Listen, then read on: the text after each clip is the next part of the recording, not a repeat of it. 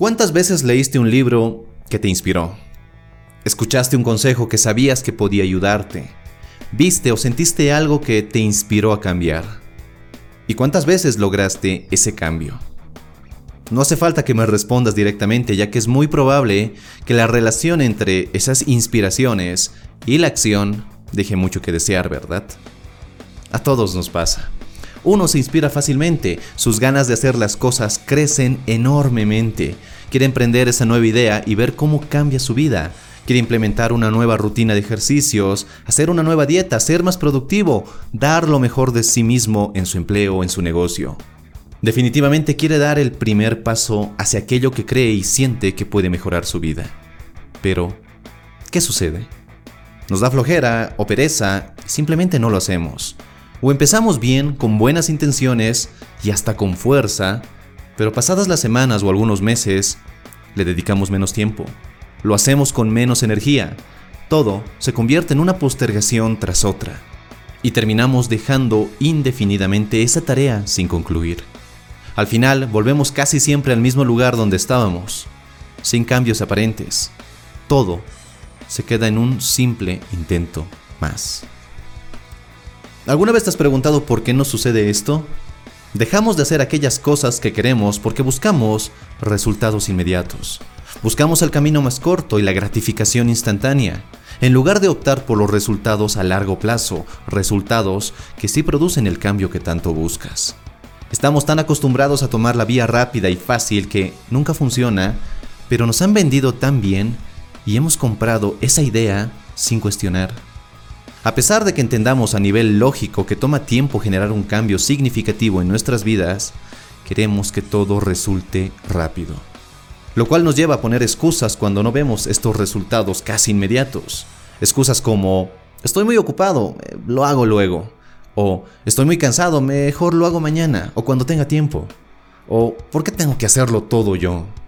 Para, así, poco a poco y de forma inconsciente, dejar de hacer lo que en primer lugar nos inspiró y motivó para actuar.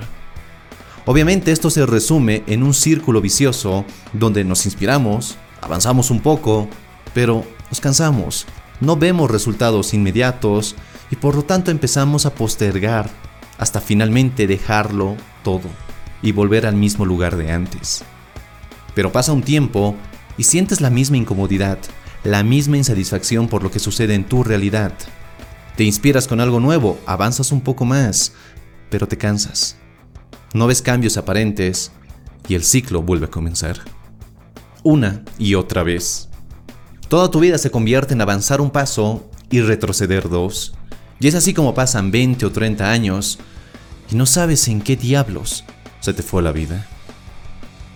No sé tú, pero este enfoque de avanzar un poco y dejar todo a medias hizo que perdiera 8 años de mi vida. En ideas geniales, sí, pero pobremente aplicadas. En inspirarme y motivarme, en escuchar a grandes oradores, en leer geniales libros, pero a la semana mandarlo todo al diablo. ¿Qué puedes hacer para que esto no te suceda? Si bien la inspiración nos permite dar ese primer y vital paso hacia nuestras metas y lo que queremos para nuestras vidas, debemos aprender a aprovechar esos momentos para crear un flujo constante de movimiento. Para ello, quiero que repasemos 5 pasos que te llevarán de la inspiración a la acción. Pasos que puedes empezar a dar hoy mismo. Número 1. Desarrolla el hábito de crear hábitos. El éxito de una persona se resume en la cantidad de hábitos positivos y de éxito que ha desarrollado en su vida y la cantidad de malos hábitos o hábitos limitantes que ha aprendido a abandonar. Es por ello que es imprescindible darnos cuenta que el hecho de implantar un hábito de éxito es en sí mismo un hábito que debemos aprender. Este hábito es el hábito del logro, y debemos hacerlo de forma perseverante en cada cosa que nos proponemos hasta conseguirla. Algunos autores dicen que necesitamos entre 21 a 30 días para desarrollar un nuevo hábito, pero eso es en parte verdad, ya que si quieres deshacerte de un mal hábito que has cargado por años, 21 días no va a ser suficiente. Tan solo imagina que desarrollas un hábito de éxito en 90 días. Eso sería 4 hábitos de éxito al año, 20 hábitos de éxito en 5 años. ¿No crees que 20 hábitos de éxito pueden llevarte a donde realmente quieres ir? pueden ayudarte a lograr todas esas metas que quieres y ser, hacer y tener todo lo que quieras? Definitivamente sí lo harían. Número 2. Comprométete de verdad. No solo digas que te comprometes, que ahora sí lo vas a hacer, porque tú y yo sabemos que no va a funcionar. Muchos te aconsejan que hagas públicas tus metas, que se las cuentes a muchas personas de forma que sientas una enorme presión social que te empuje a hacerlas. Otros dicen que es mejor no contárselas a nadie y que sean tus acciones las que hablen por ti. Pero lo que mejor me ha funcionado a mí es contar mis metas o lo que deseo lograr en los próximos meses o años a personas en quienes confío. Que sé que son personas positivas y que me apoyarán a lo largo del camino hacia mis metas. Lo más inteligente es comprometerte no únicamente contigo, porque podrás engañarte e incluso mentirte a ti mismo, como posiblemente ya lo has hecho varias veces sino también comprometerte con un amigo, con un familiar, con alguien en quien confíes mucho y que sabes que es una persona positiva y que puede apoyarte en esos momentos oscuros que sientes que no lograrás tus metas. Número 3. Planifica. Una cosa me queda clara. La gente que fracasa no es que haya planificado su fracaso, sino que nunca planificaron su éxito. Planificar no es otra cosa que decidir qué vas a hacer, cuándo lo vas a hacer y dónde lo vas a hacer. Si tienes un horario que te dice claramente que los días lunes, miércoles y viernes vas a ir al gimnasio de 8 a 10 de la mañana, es más sencillo implementar ese nuevo hábito y no encontrar excusas para no hacerlo. Es igual a planificar una cita con tu dentista. Sí o sí tienes que asistir a esa cita. Número 4. Empieza con algo pequeño, pero empieza.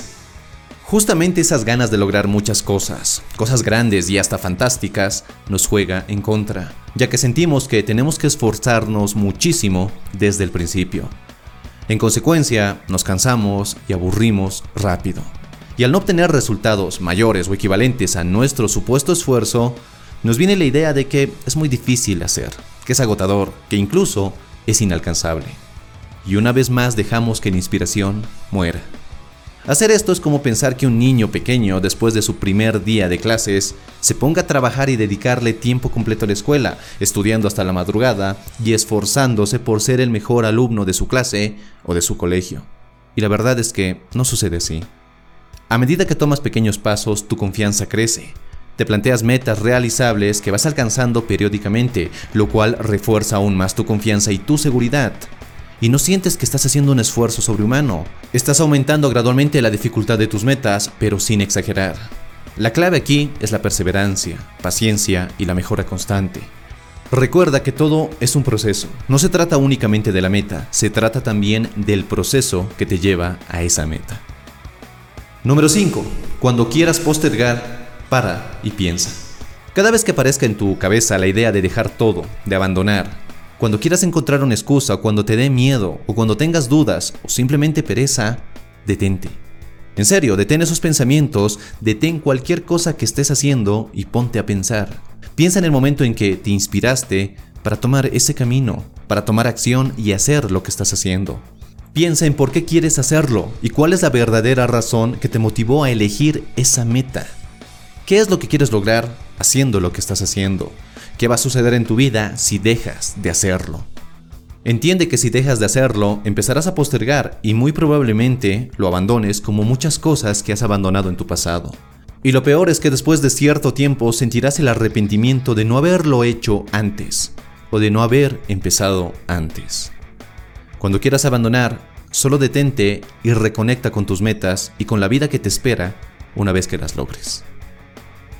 Espero que este video te haya gustado y que los consejos que se han vertido aquí te sean de gran utilidad. No olvides suscribirte si aún no lo has hecho para no perderte de ningún video y no olvides también que puedes seguir el podcast Tu Mejor Versión tanto en iBooks como en el canal Tu Mejor Versión en YouTube. Los enlaces directos te los dejo en la descripción del video y en las tarjetas. Te agradezco que hayas llegado hasta el final y si quieres seguir forjando tu mejor versión, te invito a ver este otro video. Te mando un fuerte abrazo, soy Dante y nos vemos en nuestro siguiente y potenciador encuentro. Hasta la próxima.